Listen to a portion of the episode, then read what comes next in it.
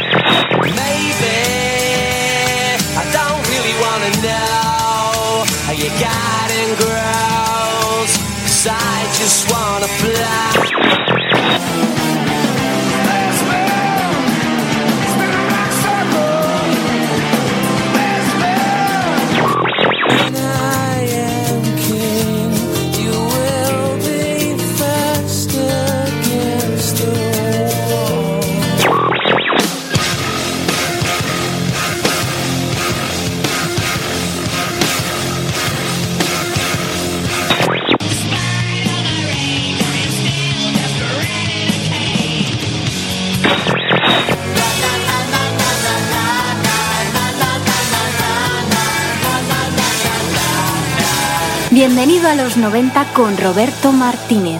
Palacio de los Deportes de la Comunidad de Madrid, 3 de julio del año 1992.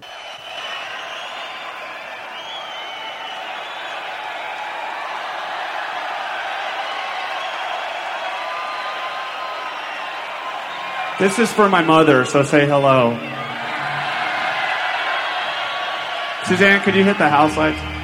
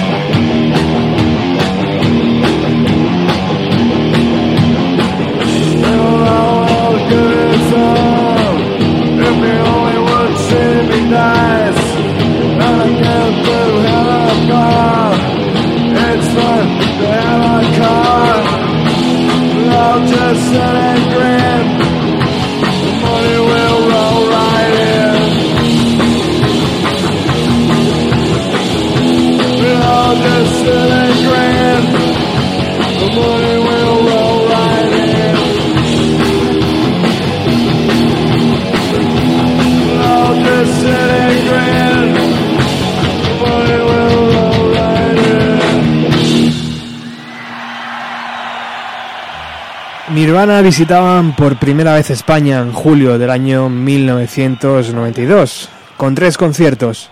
El 2 de julio en la Plaza de Toros de Valencia, el 3 de julio en Madrid, en el Palacio de los Deportes, y el día 4 de julio en el pabellón de la Casilla de Bilbao. Con ese calor que decía Dave Grohl, vamos a dedicar hoy el programa escuchando el concierto íntegro que Nirvana ofreció en Madrid y que se con esa versión de la banda californiana Funk, canción que utilizaron para abrir sus tres conciertos en España. Continuamos escuchando Brit.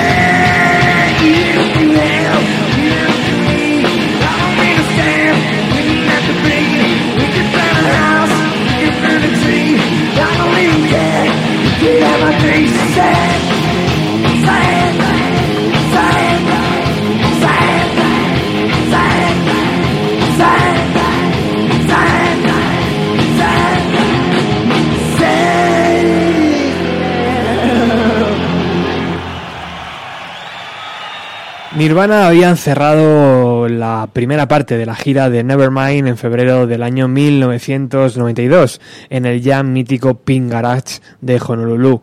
Además allí, Courtney Love y Kurt Cobain contrajeron matrimonio. Paco Pérez Brián, el periodista musical, el primer periodista musical que puso a Nirvana en España, lo recuerda así. Y entonces llegó el día del... Conocí al dueño de la discoteca donde tocaban, que era un boliviano personaje, me contó batallas increíbles. Bueno, me contó una muy buena que era que tenía Nirvana, que estaba excitadísimo porque por su club ahí en Honolulu había pasado Rejo Chili Peppers, había pasado Sonic Youth y tal y cual, y que con cada artista, el tío me lo contaba con una pasión de la hostia, con cada artista tenía una cosa, a, Anthony de los Rejos Chili Peppers tuve que alquilar un helicóptero, irme a otra isla, buscarle unas bombonas de oxígeno que necesitaba porque no las tenía en Honolulu, traje las bombonas y tal, es un tío de puta madre y tal, y estos Nirvana no me han pedido nada, tío, y tal, y además una gente muy sana, y, tal, y tal, y tal de puta madre. Bueno, pues tío, ¿eh?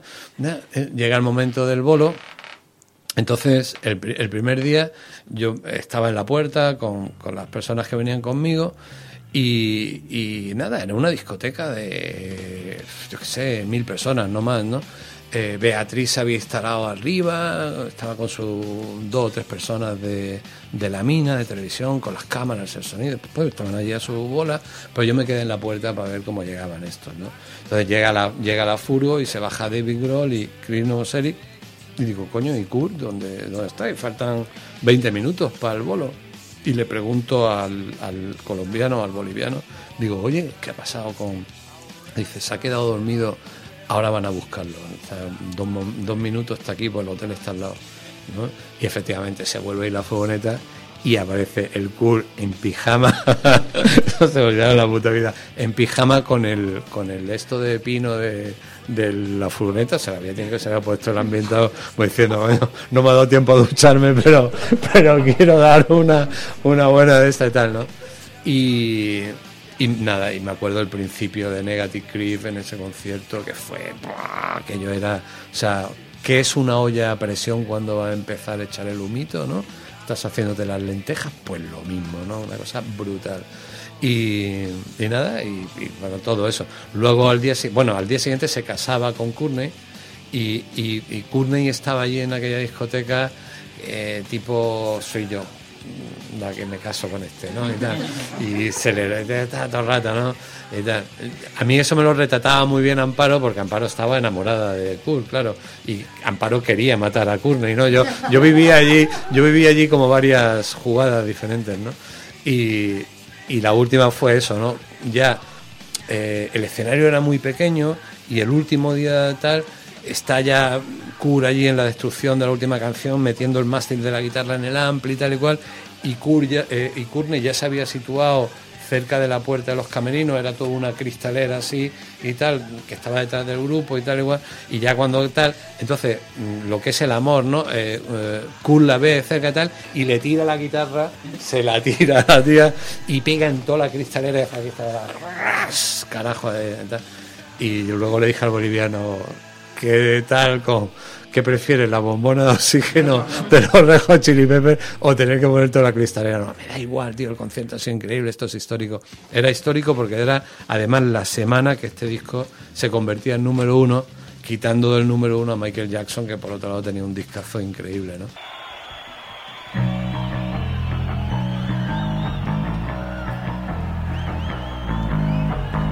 Mom and Dad to a show. Drop me off at Grandpa Joe's. Kicked and screams to play me young.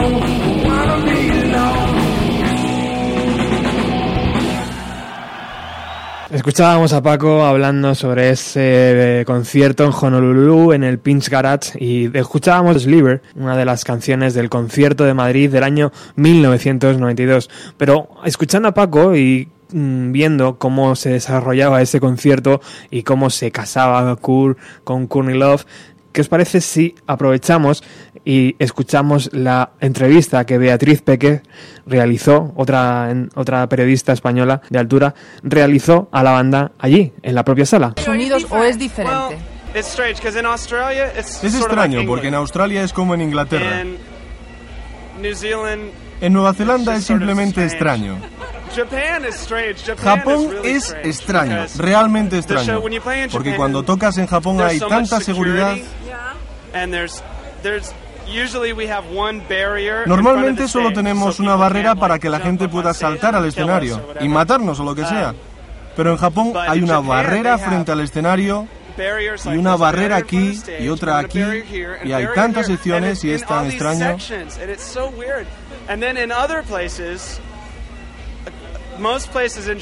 En la mayor parte de los lugares de Japón your seat. no puedes moverte del asiento, por lo que te quedas sentado y solo haces esto. Es extraño para nosotros. Cuando sales y ves a toda esa gente sentada, es realmente extraño. Hola, ¿qué tal? ¿Os gusta provocar al público?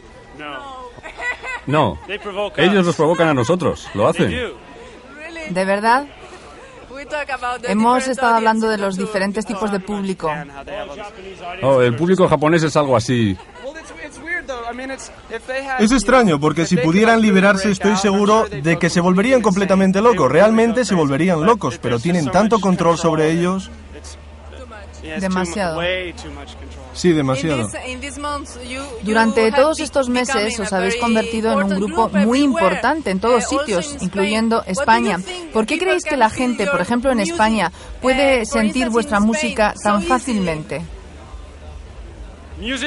La música es un lenguaje internacional. El rock and roll ha existido durante 30 años.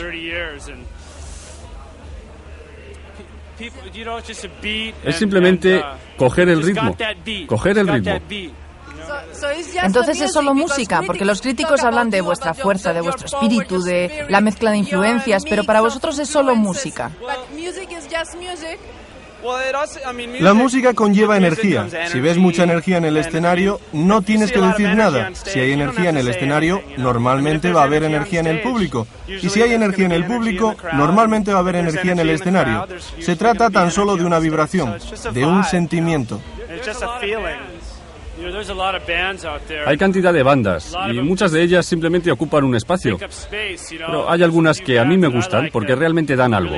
Solo tienes que dar energía, pasión y sentimiento. Vosotros desde luego tenéis mucha energía. Durante los próximos dos uh, años verás muchas nuevas bandas. Bandas como Age Overkill, The Melvins, Mahoney, Hole y Sonic Youth, que son los padrinos de todo esto.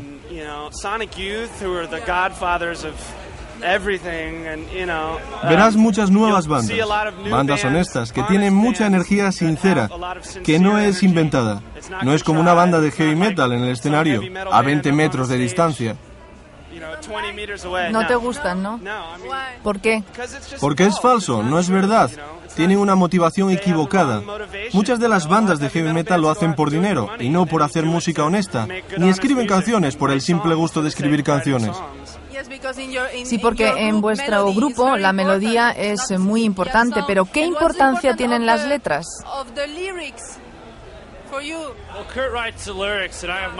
Kurt escribe las letras y yo tengo mi propia interpretación.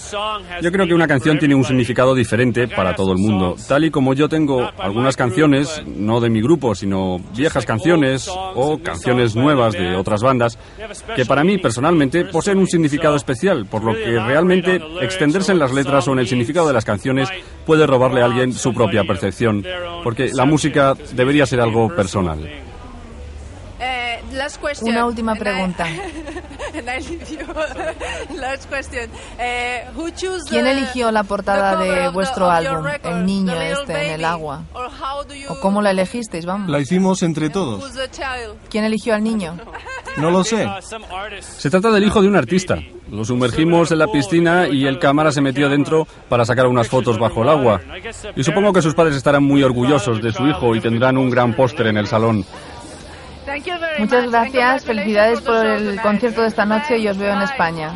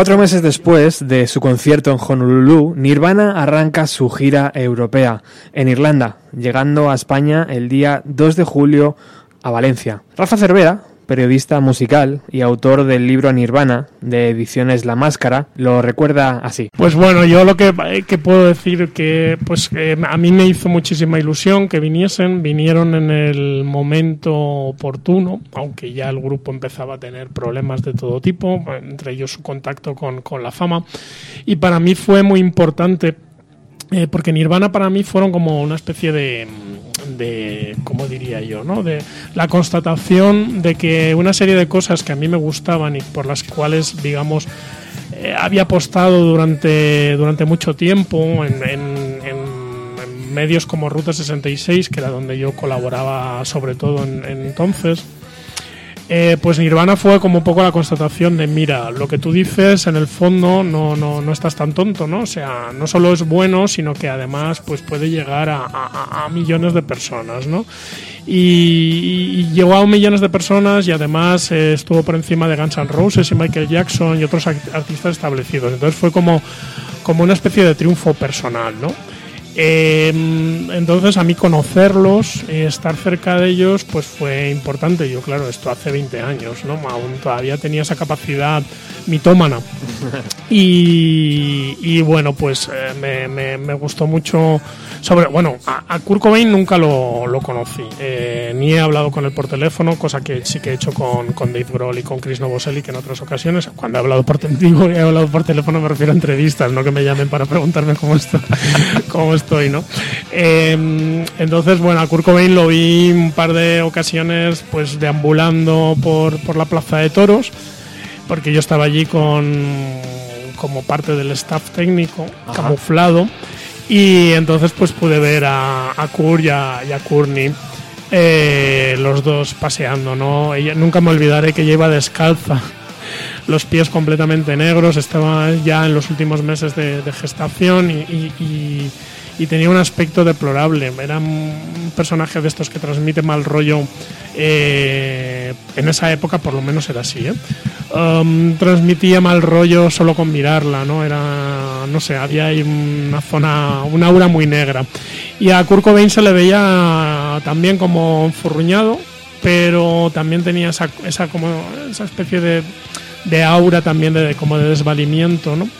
Y Chris y Dave eran dos encantos de personas, o sea, eran, eran como fans de la música que de repente se habían encontrado en esa situación y que en el momento en que te sentabas con ellos y hablabas de grupos, pues que si estos, que si yo que sé, que si Fugazi, que si eh, Sony Youth, ya mm, reconocían que, que eras como un igual y entonces se relajaban y, y- y- y ya está, ¿no? O sea, y caían un poco las defensas. Y así fue como les entrevisté, hablé con, con ellos dos, les entrevisté y bueno, y luego posteriormente con, con Dave mm, Grohl. eh, le- en persona le he entrevistado dos veces más cuando Foo Fighters y si- seguía ya cuando el grupo además eh, tenía ya un éxito notorio y seguía siendo un tipo divertidísimo, muy, muy, muy cáustico con el humor, muy gracioso y muy amable, muy simpático. Una de esas personas que, que- te alegras de haber, de haber conocido. ¿no?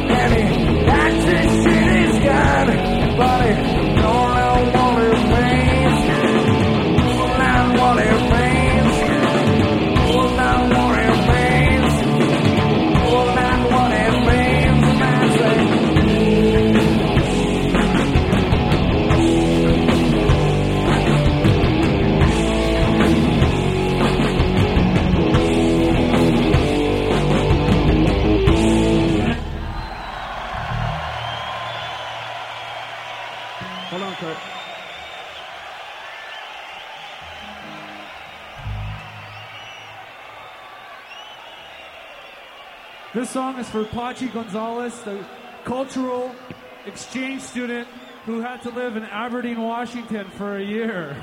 Esta canción está dedicada a Conchi González, que si está escuchando este programa, por favor, la pedimos que nos contacte. Bueno, estábamos escuchando cómo Rafa Cervera tenía sus impresiones del concierto de Valencia y sin salir de Valencia, Paco Pérez Brián y Óscar, amigo del programa, también nos cuentan cómo vivieron ese concierto de Valencia. De la que menos me gustó fue en la Plaza de Toros de Valencia, cuando tocaron, porque yo no me podía creer que, se habría enganchado a la heroína, no, me parecía que era... Yo lo consideraba mucho más por encima de su inteligencia como para caer en, una droga tan, tan cabrona como esa, ¿no? Y cuando me metí por, por, por backstage en una plaza que yo conozco bien, porque he estado muchas veces dentro en conciertos en, la Plaza de Toros de Valencia y me sé dónde están los toros cuando están y cómo se pasa al camerino y tal, me la brujuleo bastante bien de pronto vi a Courtney y a Kur allí andando los dos y dije, hostia, sí que sí que sí, mal rollo, muy mal. Lo vi al chaval con la mirada colgati total, el pelo sucio y dije, "Uh", y ya luego vi el concierto y no, ya no eran, ya no era, ya no eran los Nirvana del National Keyboard ni estaban bien, estaban bien porque, porque el tío era profesional y el tío tocaba y el tío cantaba y, el grupo tenía una fuerza descomunal pero ya no ya no había esa magia que yo que yo había comprobado en, en los otros conciertos.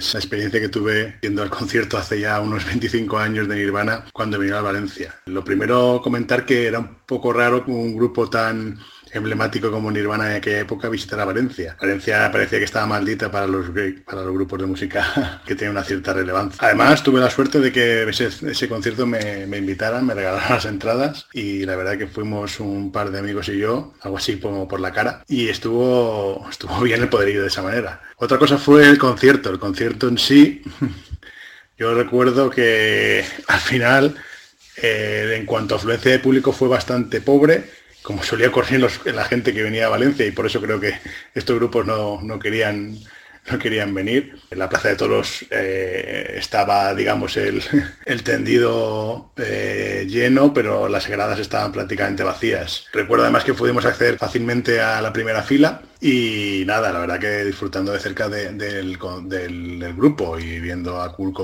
y, y su banda tocando bastante, de bastante cerca. El tema era, por ejemplo, que el concierto en sí fue un poquito flojo. Yo creo que en esos momentos la banda ya se encontraba un tanto baja de, fuerzas. Eh, la verdad que Kurt Cobain, no sé si era por el ambiente que había o lo que fuera, no, no dio todo de sí. Y la verdad, si no llega a ser por el, por el bajo, no, el concierto hubiera sido bastante soso. el bajo animó bastante el, ambiente durante el concierto y fue el que más llevó, la voz cantante en este caso de, este dicho concierto. Por lo demás, pues con el tiempo te das cuenta de que has podido asistir a un evento prácticamente histórico porque al poco tiempo, como todos sabemos, pues, pues falleció el vocalista y ya se convirtió, se convirtió en leyenda. Y poco más tengo que contar. Eh, lo que he dicho, me pareció el concierto un poco flojo. La verdad que iba con muchos ánimos porque era un grupo que en esa época me gustaba bastante. Actualmente todavía disfruto escuchándolo, pero ya no tanto. Y, y nada.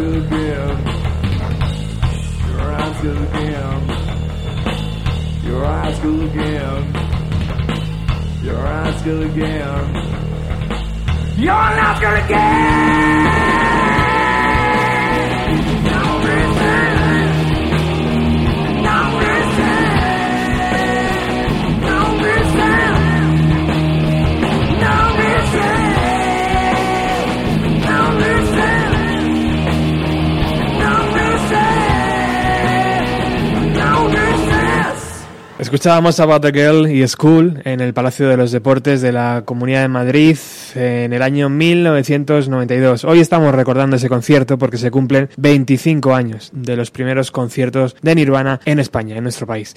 Bueno, ahora llega uno de esos momentos en los que de verdad mola conducir un programa como este. Cuando miras por el retrovisor y ves que nadie te sigue. Steve Double, fotógrafo de renombre, responsable de la icónica fotografía de Nirvana en el Parque del Retiro en Madrid en 1992, estará hoy con nosotros. Steve iba a entrar en directo, pero ahora mismo conduce dirección El Cairo, pero ha querido contarnos su historia. Hola Roberto, hola Utopia Radio, hola los 900. Buenas tardes. So I will Hablaré en inglés porque mi español no es tan bueno como lo era antes. Os contaré um, la historia de la sesión de fotos de Nirvana en el Retiro.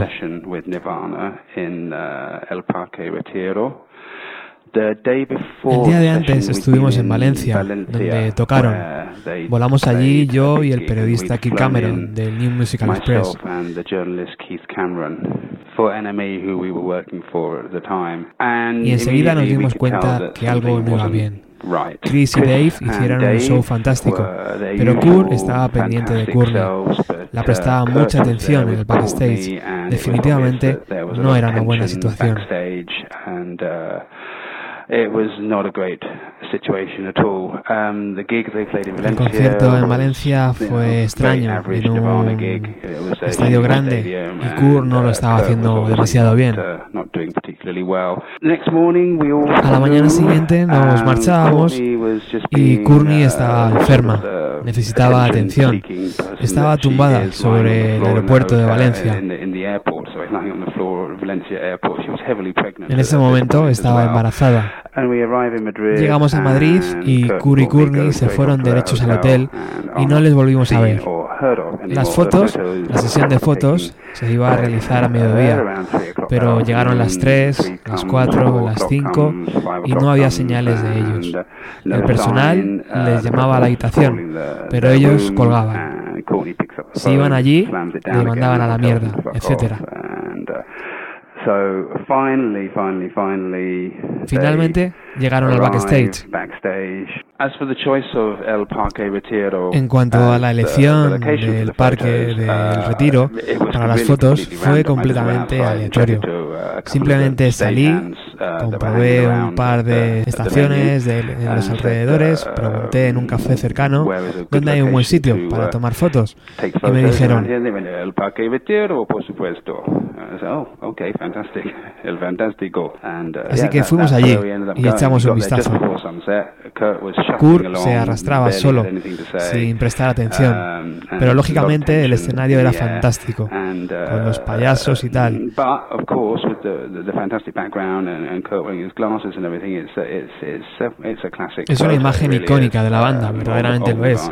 Pero But personalmente mi recuerdo está teñido de tristeza um, por la extraña sensación que vivía la banda. Uh, me, um,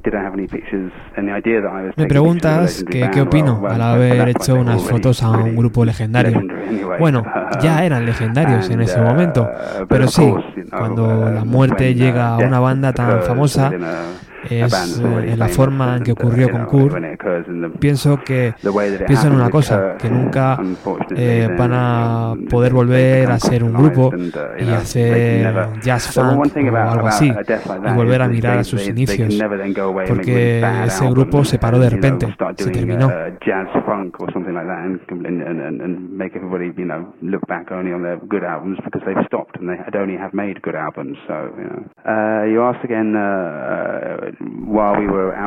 Me preguntas si alguien reconoció a la banda, si había algunos fans por allí.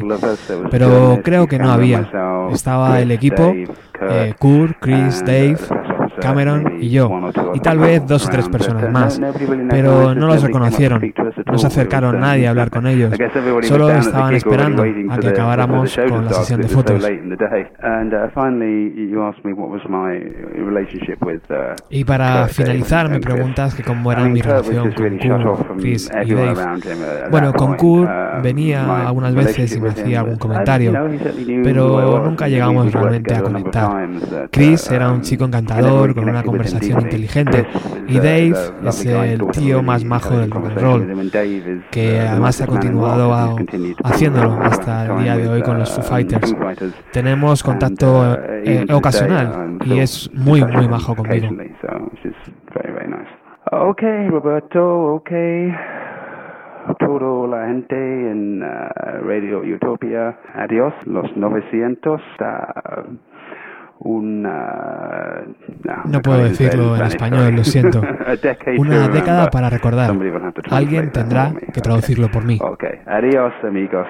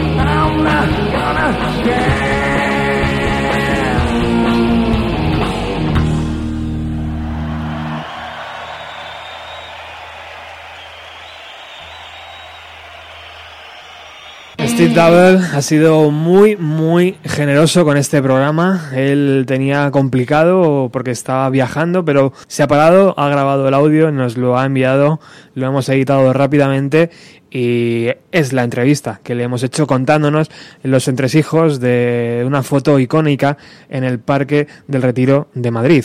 Muchas gracias Steve por contarnos tu historia y por rebautizar el programa como Bienvenido a los 900. Bueno, continuamos con Juanjo, amigo también del programa que nos cuenta su experiencia viendo a Nirvana en Madrid en 1992. Escuchamos de fondo Stay Away.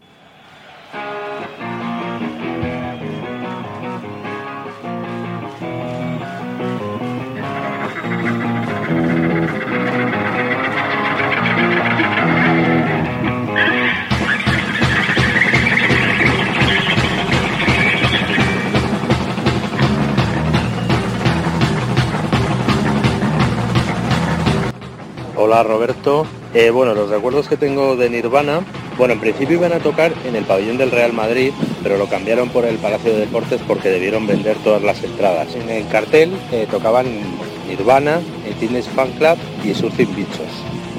Y creo recordar que costaba como 3.500 pesetas, que era una pasta por entonces. Yo estaba especialmente emocionado en ver a Teenage Fan Club, que habían publicado el magistral Vanguardonés lo que recuerdo así, bueno, después de tomar unas cañas, antes de entrar y tal, fue que no, no se llenó, había, habría como 6.000, 7.000 personas y sorprendentemente empezaron a tocar Teenage Fan Club.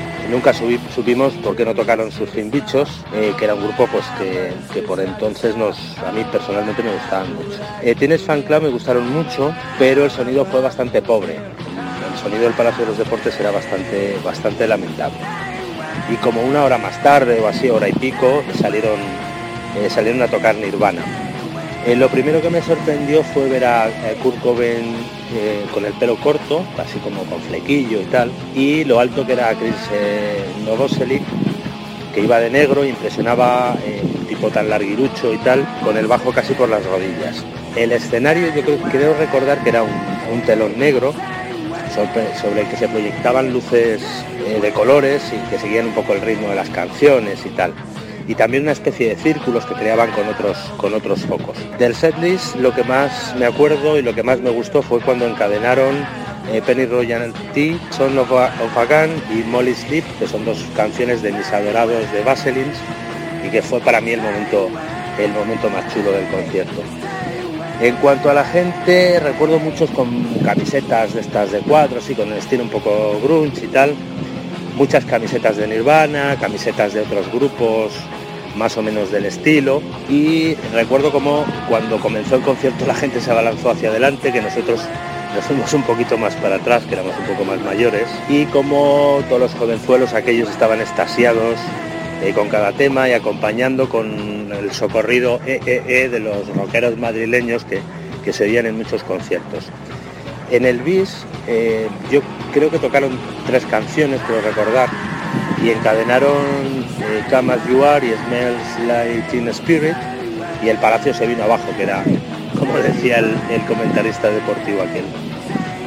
Eh, yo no era especialmente fan de Nirvana, pero fue un concierto intenso, un buen concierto, a pesar del, terrible sonido del, Palacio de los Deportes y lo pasé francamente bien. Mucha gente, sobre todo gente más mayor al salir, comentaban que había sido demasiado monótono, que como que todas las canciones empezaban igual para terminar explotando y tal. Pero bueno, el concierto estuvo, estuvo bastante bien.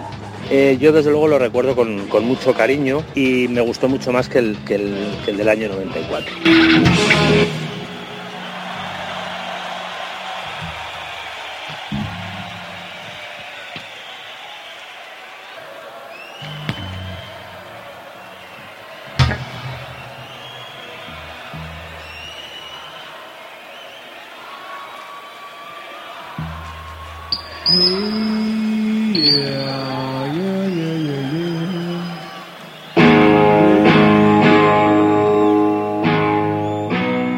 Decía Juanjo que no sabía por qué Surfing Bichos no tocaron en los conciertos que Nirvana ofreció en España en 1992. Joaquín Pascual nos lo cuenta al final de Penny Royalty, canción que, por cierto, por aquel entonces nadie, nadie conocía.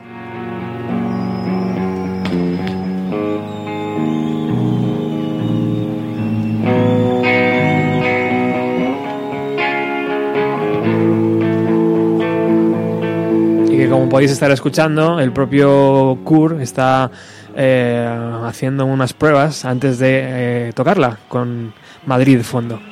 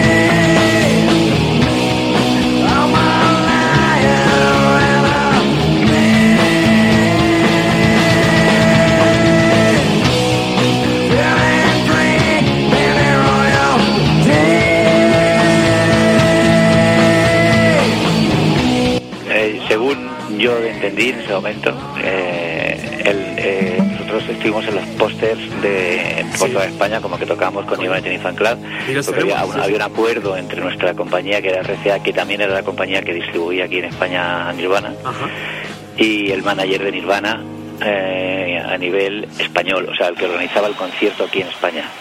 Eh, no me acuerdo quién era, a mí lo sabía, pero no recuerdo quién era. Y se ve que ese acuerdo que se hizo aquí entre, entre esas partes, cuando Nirvana estaban, llegaron a Francia y vieron que aquí tocaban con el grupo español, el manager internacional, digamos, el manager americano de Nirvana dijo que no, que ni hablar, que no tocaba a nadie, que no fuera ni fan club. Entonces, aunque ya estaban hechos los carteles y aunque ya estaba hecha toda la pegada, toda la promoción, Qué el manager dijo que no. Entonces, bueno, nosotros nos fastidió bastante aquello, o sea, no- nos hizo daño en eh, a nivel un poco, pues, de, no sé, no como grupo yo creo, porque bueno, a lo mejor sí, hubiéramos hecho algo más, hubiera sido un impulso para nosotros, pero sobre todo por la ilusión ¿no? que te hace tocar con un grupo como Nirvana, que, del que todos éramos muy fans. Pero a la compañía que tuvo que hacer los carteles y pegar los fotos por toda España, yo creo que, que fue peor el palo, ¿no? Porque al fin y al cabo... Eh, la compañía nos apoyaba a nosotros aquí en España, o sea, el grupo español, digamos, de ese, de ese cartel éramos nosotros. Pero bueno, no pudo ser y ya está, se quedó como anécdota, Bueno, ahí teníamos a Joaquín Pascual explicando por qué Surfing Bichos no tocó aquellos conciertos que Nirvana celebró en nuestro país.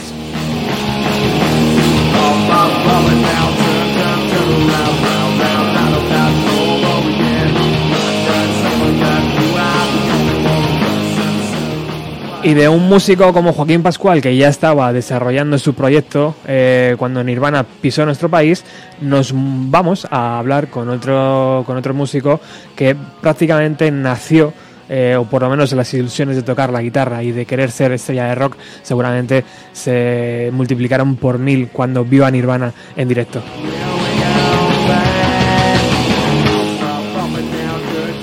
Hablamos de Amparo Llanos, como sabéis todos ese, ese nombre en este país eh, hay que arrodillarse cuando se escucha, eh, el guitarrista de Dover, compositora de New Day y un placer volver a tenerla aquí en antena. Hola Amparo, ¿qué tal?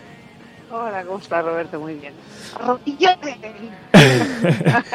Siempre, siempre, además, porque No. yo no sé qué has hecho, has hecho un pacto con el diablo y te mantienes, mm, vamos, veinteañera.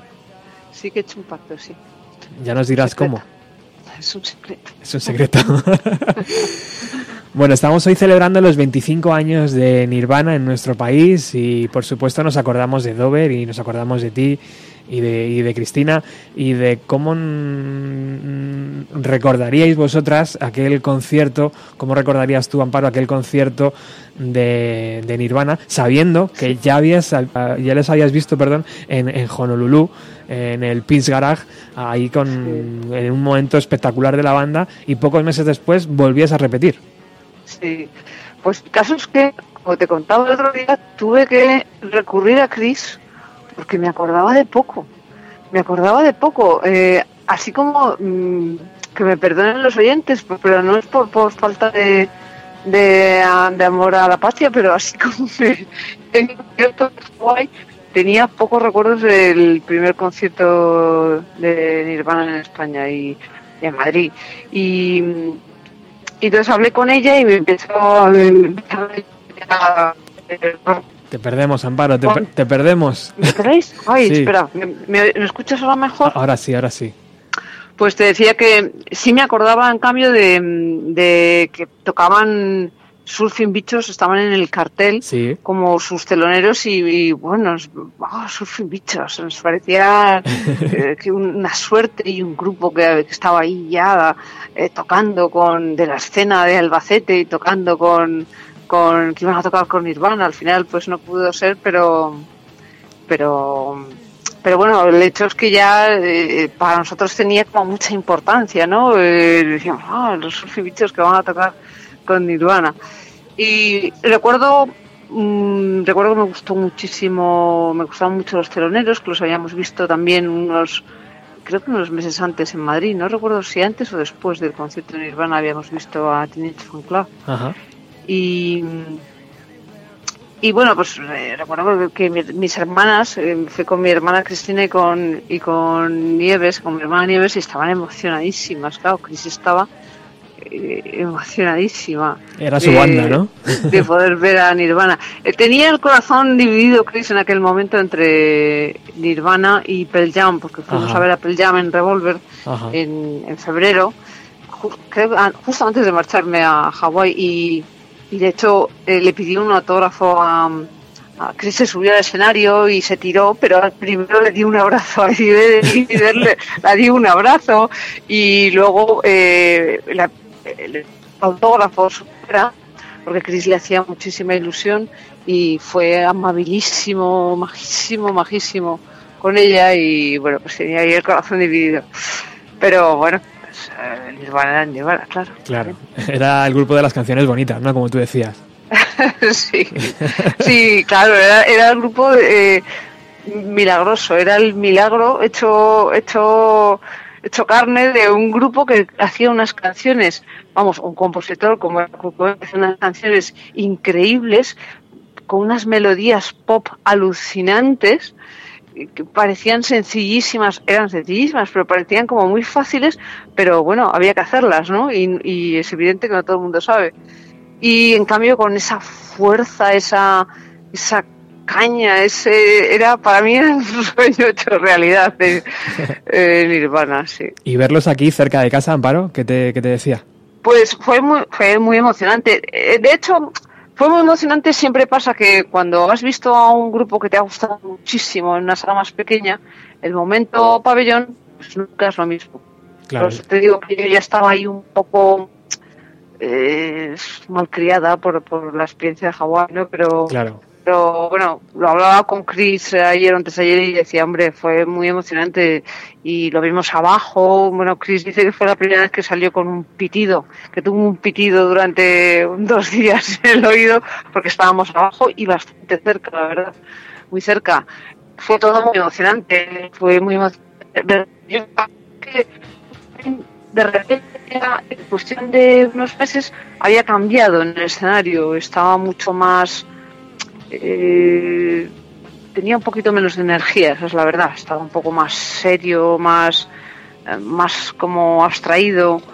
eh, Sí. bueno, Sí. quizás porque estaba ya con más problemas de drogas o no sé qué era, Sí. pero había dado ahí un pequeño cambio ya. También preocupado, bueno. ¿no? Iba a ser padre, yo qué sé, y todo Claro, eso. sí, no sé qué era, pero sí que estaba estaba distinto y sé que en pabellón siempre no, no es posible, no sé, es distinto, ¿no? Pero aún Mm. así era en Nirvana y, y además, eh, bueno, pues recuerdo que estaba, que estaba, estábamos tan cerca del escenario que podíamos ver a Kurnilov embarazadísima en un lado del escenario, así que parecía toda en blanco y toda ella muy pálida y tal y, y se veía también a- al guitarrista de, de Guns N' Roses, a Quinta Hill, que estaba viendo el concierto, porque Guns N' Roses, eh, perdona, de Guns N' Roses, de Soundgarden, estaban- estaban de de, Sí, sí, sí. Guns N' Roses y tuvieron que suspender el concierto y después estaba ahí viéndolos. En fin, que todo era como muy, ah, estábamos viviendo el, el grunge, eh, vamos, más, no había más manera de vivir lo que esa, ¿no? Era el, el sumo. Absolutamente. Muchas eh, de la gente que participa también hoy en el programa recuerda que el primer impacto fue a ver a un Kurt Cobain con el pelo corto. Sí, eh, yo no recuerdo eh, que me dieran mucho no tengo el recuerdo, o sea, no recuerdo, Chris sí, me dijo, me dijo que, que lo primero que, que, que salió, que cuando, sa- eh, cuando salieron eh, hubo un momento de desconcierto que prácticamente ella ni les, ni les conoció, porque además vieron eh, como, como eran ellos, como Claro. sin nada, así, así como quien pasa por allí Sí. y, y entonces pues que prácticamente ni se le ni le reconoció así en un principio todo el mundo estaba haciendo los pelos monjes y de repente yo con el pelo cortito y rubito rubito Oye, Amparo, el concierto del Pins Garage ahí en Honolulu ha sido uno de los conciertos de tu vida, podemos decir. sí sí sí, Sí. eh, eh, creo que está en mi top de mm, los tres conciertos más importantes de mi vida Qué bueno. Sí, sí, o sea, creo que el, bueno, hay un concierto de Paul McCartney en algún momento de finales de los 80, principios de los 90 que tocó en el Parque de Deportes, eh, que para mí fue también muy emocionante, pero este fue ese concierto y ese viaje, ese ir a ver a Nirvana, al Quinto Pino, toda el- toda la aventura que supuso para mí, para Claro. mí fue un viaje en todos los sentidos, ¿no? Y, y fue, de- vamos, yo estoy aquí hablando contigo por haber hecho ese viaje, no tengo ninguna Claro. duda. Si, si hubiera ido a ese día, pues todo el puede. Las comunicaciones están jugando a mala pasada hoy. Ay, perdóname, qué rabia. No pasa ¿Sabes nada. qué pasa? Que es que tengo aquí una cosa oficial enfrente Ah, y, y entonces hay inhibidores, sí. No pasa nada. Bueno, decías que, que si no es por ese viaje no estabas aquí y que muchas Sí. canciones pues no, no hubiéramos llegado a escucharlas nunca. Nunca hubiéramos disfrutado con, con tus bandas. Por cierto, Amparo, ¿qué tal New Day? ¿Cómo, cómo va el verano? Pues vamos a, de hecho empezamos ahora, empezamos a hacer conciertos dentro de un par de semanas y ya no paramos hasta, pues ya no paramos prácticamente hasta las navidades. Bien, bien. Eso Eh, es buena sí, noticia para una bien, banda. Tenemos muchas ganas, la verdad. de- Vamos a hacer este verano, hacemos poquitas cosas. eh, pues hemos tenido la suerte de entrar en cinco o seis festivales y, y, y estamos muy contentos porque bueno, el disco salió tarde, los festivales cierran muy pronto, Sí. los carteles, esas cosas. pero luego empezamos el empezamos el 8 de octubre eh, empezamos gira y ya no ya hasta bueno hasta Madrid lo hacemos en, en el Sol el, el 6 de enero el, día de Reyes Muy bien, pues seguramente entradas, ago- estamos muy contentos entradas agotadas seguramente para aquellas fechas y si no pues ya nos encargaremos nosotros de ir recordándolo. Amparo Llanos, muchísimas gracias por eh, atendernos unos minutillos aquí, a bienvenida a los 90 y recordar esos 25 años que han pasado ya desde que Nirvana pisara por primera vez nuestro país. muchas gracias a ti como siempre y que me los perdonen los que me perdonen a mí por el por el corte los cortes que haya habido que eso es muy molesto me perdonen No pasa nada, amiga. Hablamos pronto. muy bien un besito Un besazo, hasta luego. Bueno, pues ahí eh, teníamos a, a Amparo Llanos de, de Dover eh, y ahora de New Day, ex Dover, ahora New Day, con esos proyectos y ese recuerdo sobre todo del Pins Garage y del concierto en Madrid del año 1992. Continuamos. Escuchamos a Roberto Nieto, amigo del programa, que también pudo ver a Nirvana en Madrid en el año 92 y que además, por una cara mola del destino que ha comentado antes Amparo, ese concierto suspendido de Guns N' Roses, Fate No More y Soundgarden, eh, tuvo la suerte, pudo cambiar la entrada y vio a Nirvana. Le escuchamos. Hola, buenas Robert, ¿qué tal? Pues nada, el concierto del que vais a hablar hoy en tu programa, eh, pues bueno, es eh, especial para mí, la verdad. Tuve la suerte de poder ver a Nirvana aquel mes de julio del 92, su primera actuación en, nuestro país, y de manera casual, la verdad, porque íbamos a ver a, a Guns Roses con Fade No More y con Soundgarden, la verdad que era un conciertazo, casi más un festival que un concierto. Pero cancelaron, venían de Sevilla, sé que la boda tenía que ser un poco hecho a polvo y, y nos dieron la opción, me enteré por la radio de que daban la opción de cambiar la entrada. Entonces dije, oye, pues vamos a ver a, qué os parece, ¿no? Dije a unos amigos que íbamos a ir a ver a, Ni, a Guns digo, vamos a ver a Nirvana, ¿qué os parece? tal. Les pareció bien y mira, y nos plantamos ahí en el Palacio de Deportes y nada, muy bien, la verdad que fue un concierto que estuvo bastante bien. Técnicamente las críticas pues no hablan muy bien de él, la verdad es que Kurt Cobain no estaba físicamente en sus mejores condiciones, pero bueno, yo lo recuerdo, la verdad es que con bastante buen sabor de boca, más que nada supongo porque claro, ver aquella banda y tenerlos tan cerquita, porque estaba en primera línea, pues, pues claro, era, era muy grande la verdad. Y sobre todo, pues eso, ha quedado más que nada de cara, una anécdota de cara al futuro por lo que sucedió desgraciadamente más tarde, ¿no? Eh, ya te digo, técnicamente no fue gran cosa, pero bueno, anecdóticamente, pues, pues la verdad que ahí queda. Mucho calor, el sonido fatal como siempre parece deportes, el deporte, deporte de la comunidad de Madrid antiguo, los que sean de Madrid, bueno, los que hayan ido saben que el sonido es horroroso, era horroroso, ahora ha mejorado bastante, pues soltaron sus dos discos que tenían entonces y la verdad es que bastante bien, ya te digo, a mí me pareció un concierto bastante aceptable. Poco más, la verdad, mucho extranjero, recuerdo mucho Giri, supongo que era una banda bastante desconocida en España y es un mes aún con bastantes bastantes turistas y yo te digo, lo recuerdo a la salida, pues un mogollón de, de guiris. Estaban los tres, como ya sabes, no, no estaba aún el cuarto guitarrista que, que añadieron en años venideros, era la banda básica ya con Dave Grohl y fue un concierto pues eso, como, eh, como te digo, es anecdótico y que quedará para, para siempre. Aún guardo la entrada, la tengo aún y la guardo pues como un empaño. Pues nada, oye, sin más, un abrazo fuerte y un saludo cordial a todos tus oyentes. This song is off of our Smash LP, never mind. It's called On a Plane. Sound, without any words. The so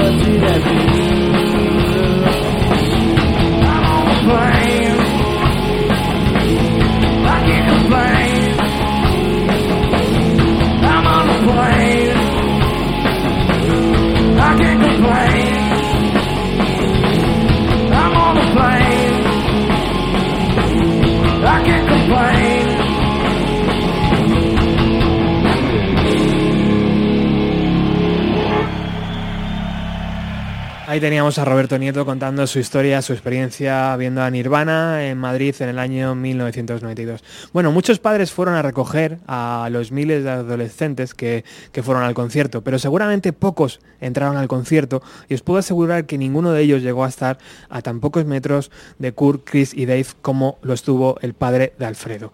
Escuchamos sus historias con Binason y Blue de fondo.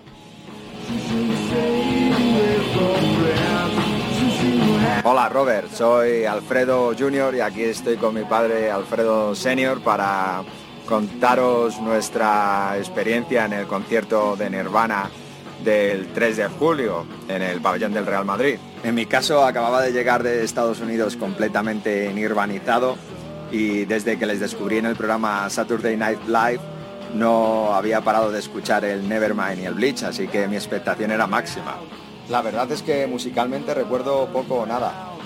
Esta es la primera vez que escucho el concierto desde entonces. Lo que sí recuerdo es el tema Drain You y cómo las luces causaban el efecto de que todos nos moviéramos arriba y abajo a cámara lenta. Una imagen que, que- que no se me olvida, junto a la de encontrarme a mi padre al finalizar el concierto.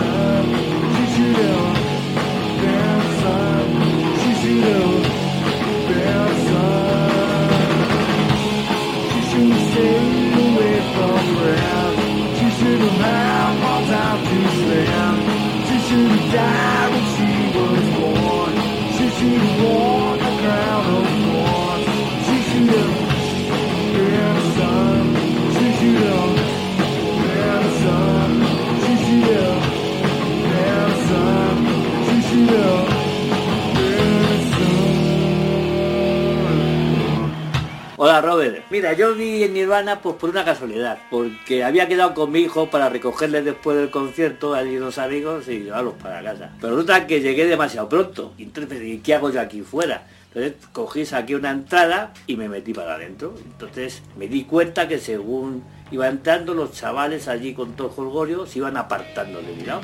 Y entonces yo pues fui por allí entre unos y otros y cuando me di cuenta me metí detrás de una columna, luego un pasillo y fui a parar al pasillo de seguridad de, eh, pegado al escenario, allí con unos baffles que tenía encima de la cabeza y allí me chupé todo el concierto que terminé loquito y ya cuando terminó el, el concierto pues un amigo de mi hijo me vio y le avisó entonces mi hijo todo sudoroso y ese me decía, padre, ¿qué haces aquí? Yo, coño, ¿qué voy a hacer? Pues venir a buscarte. Y nada, y esa fue mi aventura con Nirvana. Y me encantó.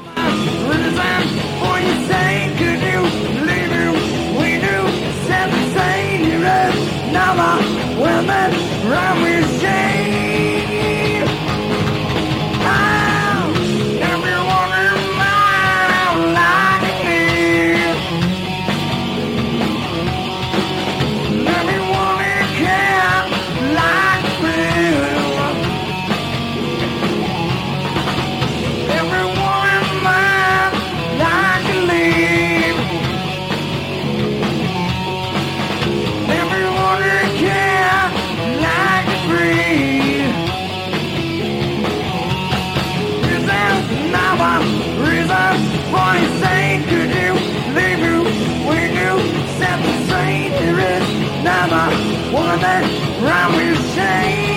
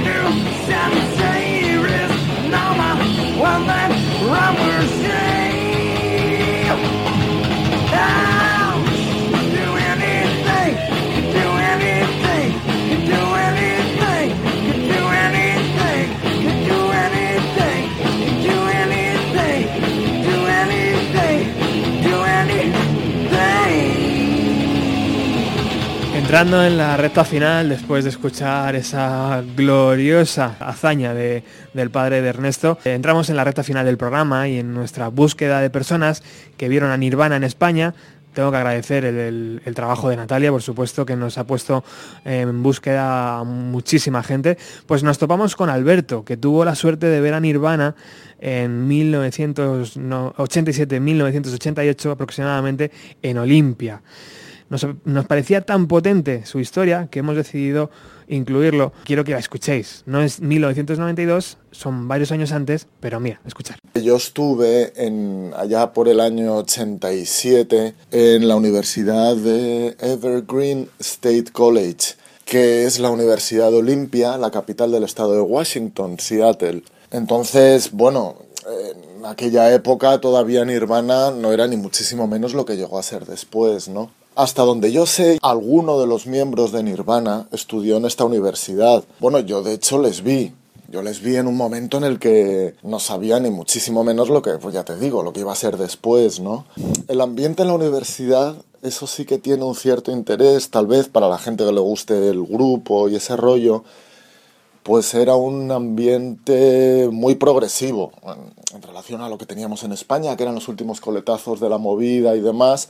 Bueno, muy progresivo, o así me parecía a mí entenderlo, ¿no? Era un ambiente pues del, de los últimos coletazos del hipismo que se había quedado arrinconado en, en- en su cuna natural, ¿no? Que, o en una de sus fuentes naturales, que era, la- era el, el Pacífico, el oeste de Estados Unidos. Entonces había una gran devoción, por lo que yo recuerdo, en esta universidad, que era una universidad pues dedicada a las artes y pues a estudios psico- psicológicos provenientes del psicoanálisis, etcétera, pues lo que había era una gran devoción por Grateful Dead, que fue el gran grupo hippie de la costa oeste y experimental y demás. Todo el mundo era muy fan de Grateful Dead en aquella zona de Estados Unidos, cuando aquí en Europa pues apenas habíamos oído hablar de, de ese grupo, ¿no? Nirvana, eh, efectivamente, ellos eran de Seattle y recogió mucho de ese espíritu de no solo en, pues, en la estética, en la forma hippie, pero sí, también en, en la manera de entender la música y demás. ¿no? La universidad está metida en, en los bosques, ¿no? en los enormes bosques de abetos, en una zona de pantanos y en una América mm, que hemos visto en muchas ocasiones de pues de, de- montañas con lluvia permanente, casi de las películas de los indios, ¿no? De esos indios de, de la nieve.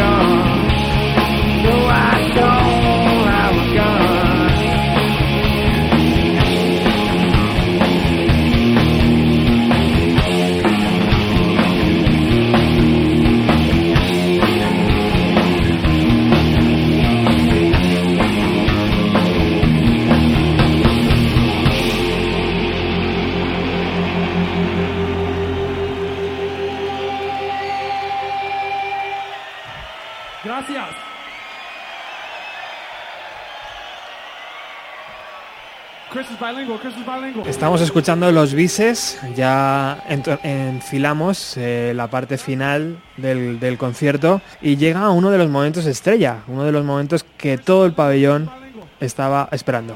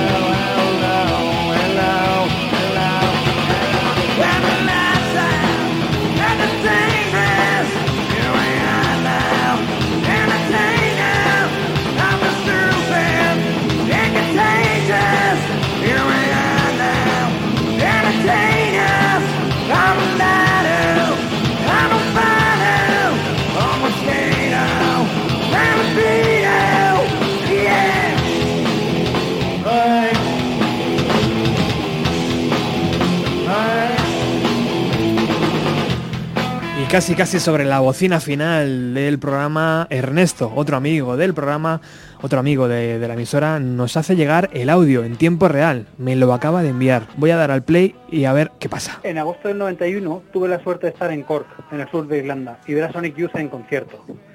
Fue en una sala pequeña, Sir Henry's, y con unos teloneros desconocidos para mí, Nirvana. Nevermind no se había publicado aún, y aunque es seguro que tocaron varias canciones del álbum, no lo podría afirmar. Lo que sí recuerdo con claridad es que me sorprendieron por su sonido duro y sucio y por su imagen desaliñada y acorde con ese sonido. Me llamó especialmente la atención Novoselic, el bajista, con su aspecto descuidado y tocando descalzo. Eso sí, el sonido me pareció digno de los Sonic y aunque lógicamente el público se entregó al grupo principal, tuve la impresión de que estos desconocidos no defraudaron. Otros detalles los recuerdo gracias a las fotos que tuve ocasión de realizar durante el propio concierto. Caras cansadas, pelos sucios, rabia sobre el escenario.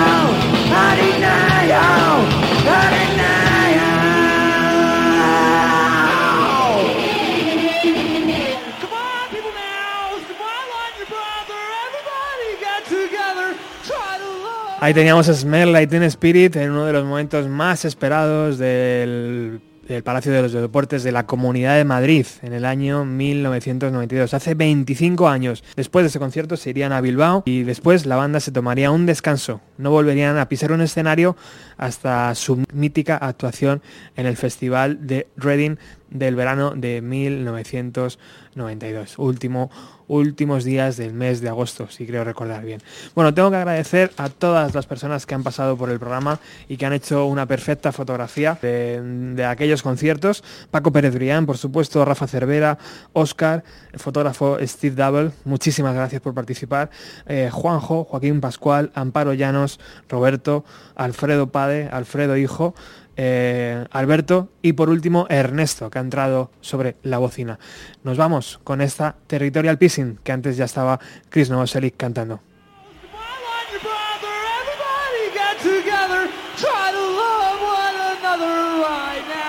Volvemos el próximo jueves con más música de los años 90. Gracias por haber estado ahí.